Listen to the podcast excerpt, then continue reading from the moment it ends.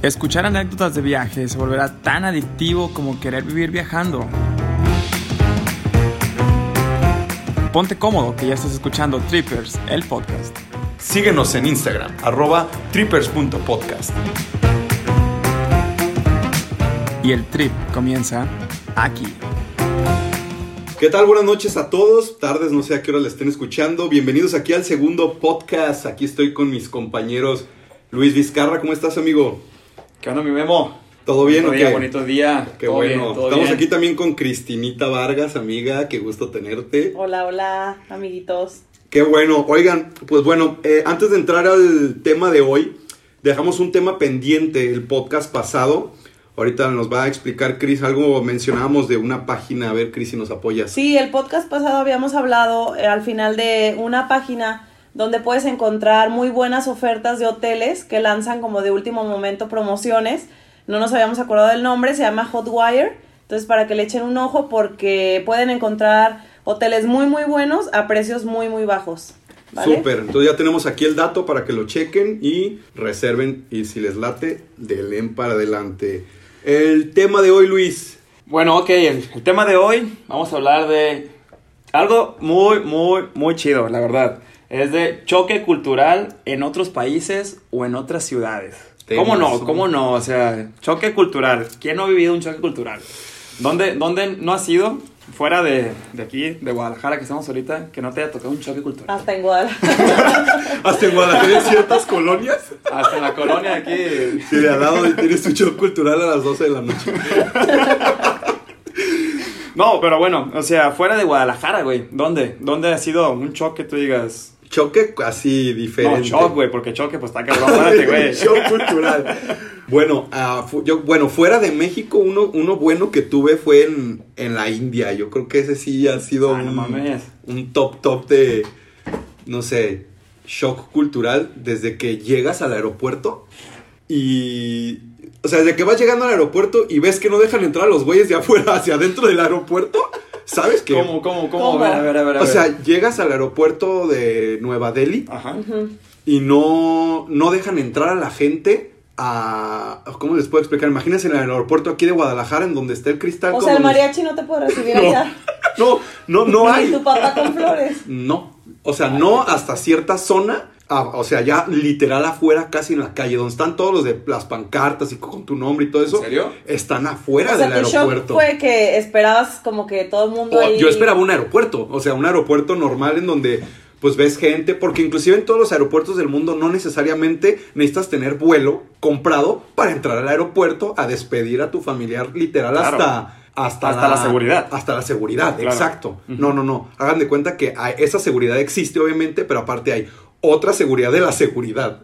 Pero no es porque sea inseguro. Entonces, obviamente, ese es un primer shock cultural Claro. que tienes de que dices, ¿qué pedo? O sea, No hay nadie en el aeropuerto. no ¿Qué hay está nadie, no, pasando? no, nadie está atascado, pero los ves como que todos los que están ahí están en el mismo mood que tú viajando Ah, ok. y afuera atascado de gente, pancartas, Como que es tu último momento que te dan de tranquilidad Exacto. antes de aventarte al caos.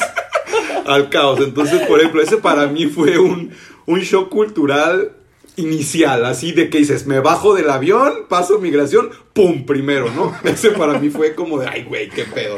Digo, no sé ustedes, algún otro que hayan Fíjate que yo, yo, tuve, yo tuve un shock cultural, este, estuvo muy cañón, porque, bueno, fue, fue en, en Alemania, cuando estuve allá, se me hizo exageradamente limpia, o sea, muy limpia. Eso, eso para mí fue un shock cultural porque aquí en, Porque- aquí en México... porque vives en un chiquero. No, Porque digo, aquí vives en el basurero. No, o sea, real- realmente desde que vas en la calle, cuando sales a una plaza, cuando sales a algún, algún lado, a donde sea, es más, hasta en las carreteras.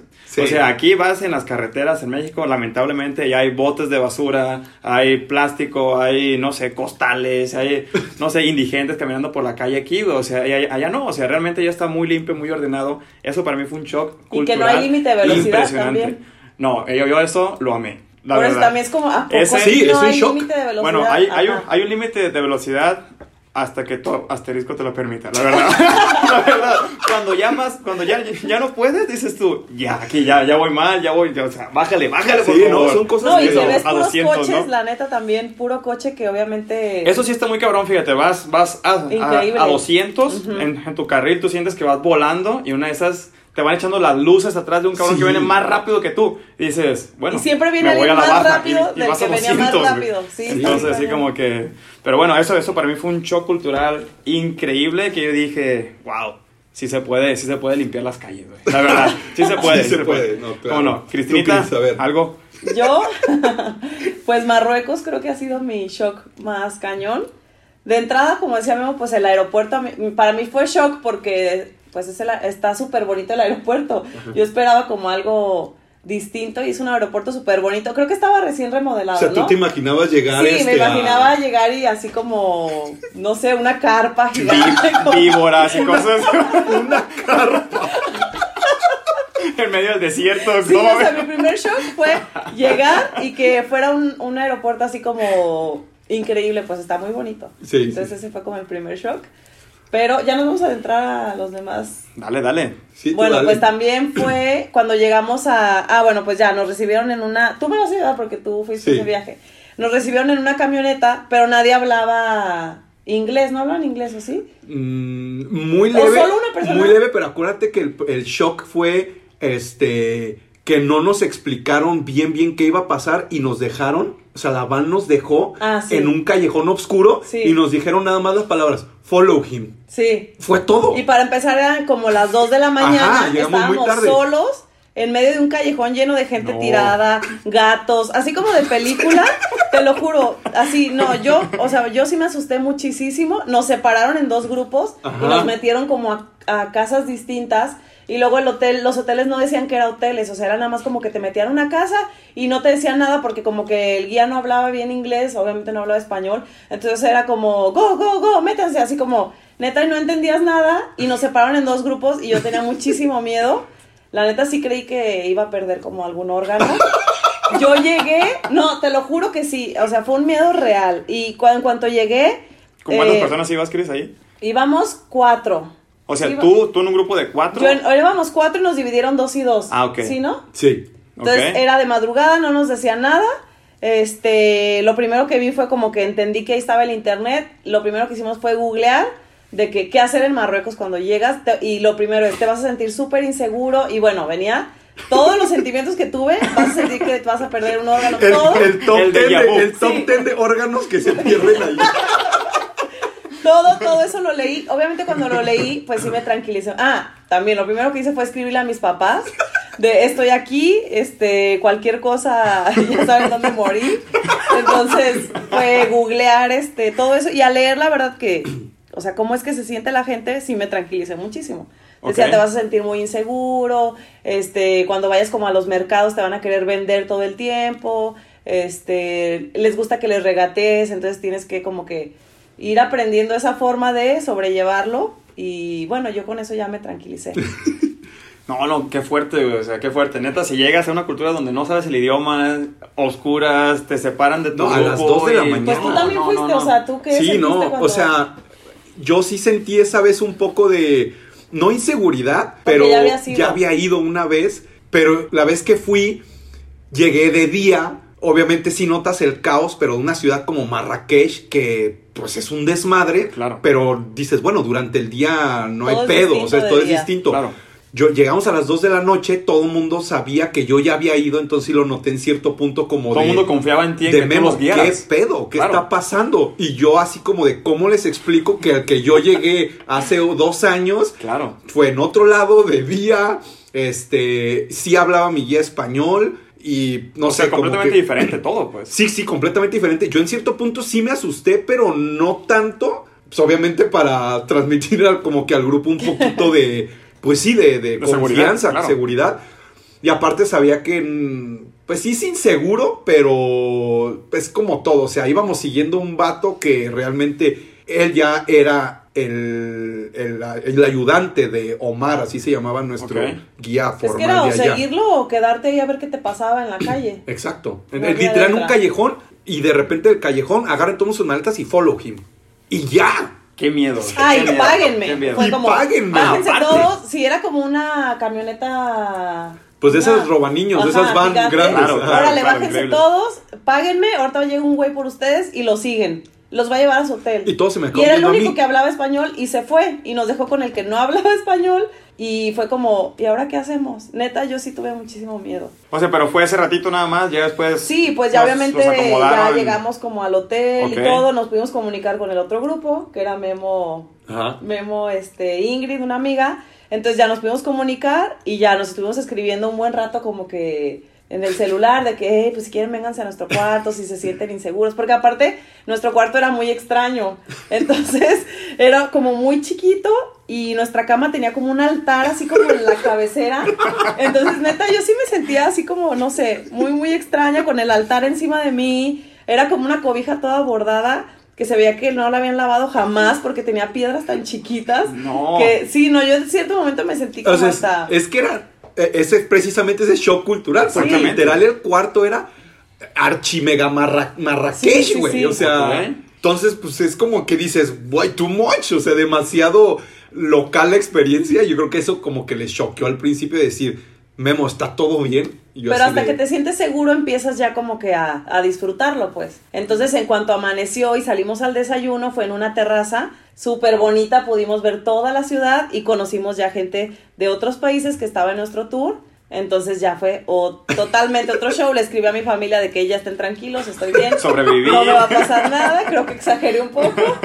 Y ya, fue todo muy chido.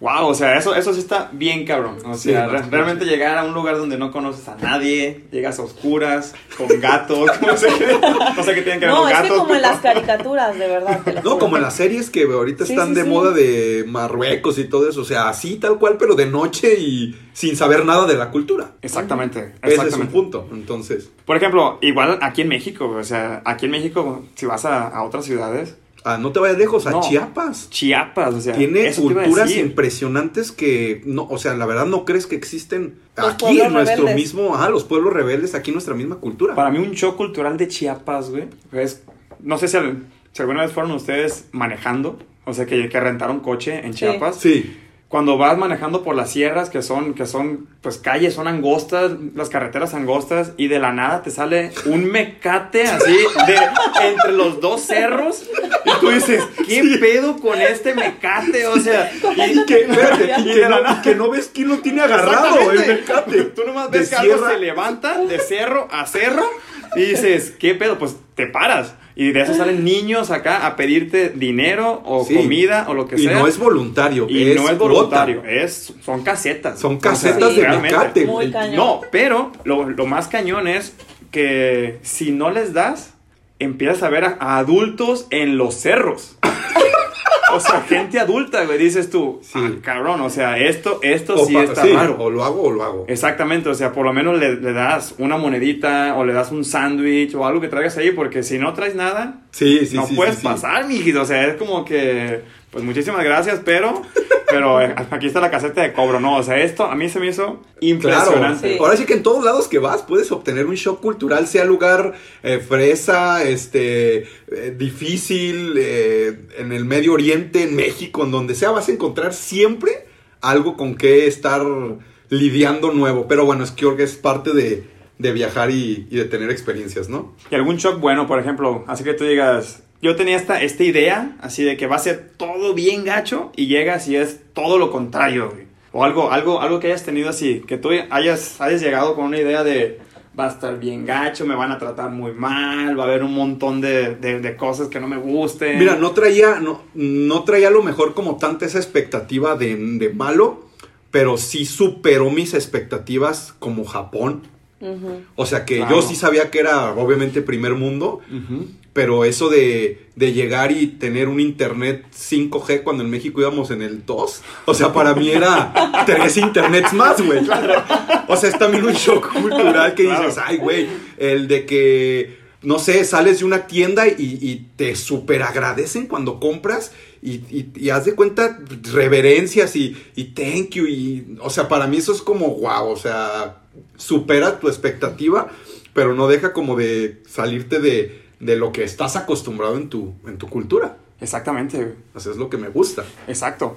Fíjate que también, este, hablando de, de la cultura asiática, eh, cuando estuve por allá, güey, fue algo, algo bien, bien impresionante porque la gente, bueno, yo pensaba que las ciudades iban a estar súper congestionadas. Ah, ok. Digo, sí están bien congestionadas. Sí, la verdad, sí, hay muchísima gente en, en China, ¿no? En, en Asia. Pero hay gente que vive a 200, 300, 400 kilómetros de la ciudad donde trabaja y hacen una hora para llegar a su trabajo por, Claro. los, por los trenes balas y, y- y todo eso. O sea, imagínate vivir a 300 kilómetros de tu trabajo y llegas en menos de una hora a tu trabajo. O sea, es, es, eso para mí fue increíble. Dije, Sí. esto, esto sí es chingonería. No, ¿Por porque, qué? Porque puedes obtener una mejor vida. desahogas las ciudades. Claro. Claro. O sea, le das vida a los pueblitos, le das a otros. Sí, mandas ya no tienes que lado. trabajar como solo en tu pueblito. Porque, Exactamente, o sea, es, es por ejemplo aquí, este, que estamos en Guadalajara y tú vives, por ejemplo, no sé, en, en San Luis Potosí o vives en Mazatlán o vives en otro lado y llegas aquí a una hora, o sea, puedes vivir allá, Claro. subes a tu tren. Puedes vivir tu llegas sueño aquí, americano Puedo, muy fácil. puedo vivir en Concordia, güey, y trabajar aquí, güey.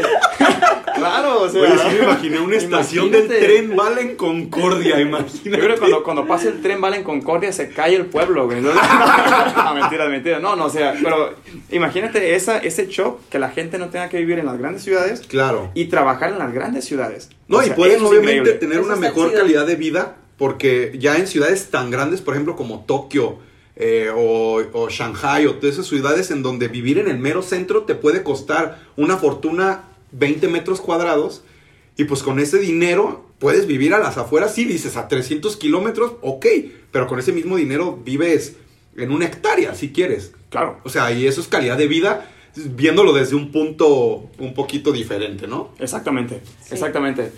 Bueno, este, nada más así ya como para, para, ir, para ir cerrando estos, estos puntos. Chris, vamos a cerrar con algunos tips. Este.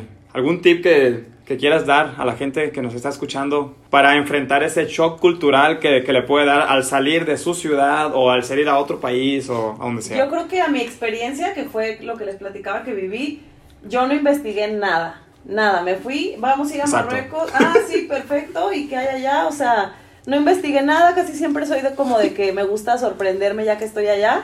Pero creo que en estos casos, si vas a ir como una cultura tan distinta, yo sí recomiendo mejor desde antes investigar. O sea, investigar en- a qué te vas a enfrentar, qué esperar, porque así quizás si yo ya hubiera leído todo eso que encontré en internet en cuanto llegué, que me iba a sentir muy insegura, pero que no pasaba nada, bla, bla, bla, pues hubiera estado distinto y lo hubiera disfrutado desde el primer momento en que me bajé del la van, entonces, y no hasta que amanecí y ya vi que todo estaba bien. Entonces Buenísimo, creo que investigar buenísimo. es muy importante. Investigar la cultura, ¿no? O sea, cultura y costumbres, de Costumbres, dónde vas a ir. ajá. Excelente. Yo creo que otro, otro punto es estar abierto, estar abierto a experimentar nuevas cosas. Claro. Te, te vas a encontrar de todo. Te vas a encontrar cosas buenas, cosas malas, comidas buenas, comidas malas, todo. O sea, entonces es no estar cerrado, o sea, No, estar, y que estar vas a salir abierto, tus ¿no? costumbres y mejor, pues vívelo, o sea, a donde vas y no te cierres como, ay, no, es que yo solamente como esto o solamente hago estas cosas, o sea, abrirte a la cultura. Exactamente. Claro. Otro tip yo creo que es muy bueno es el de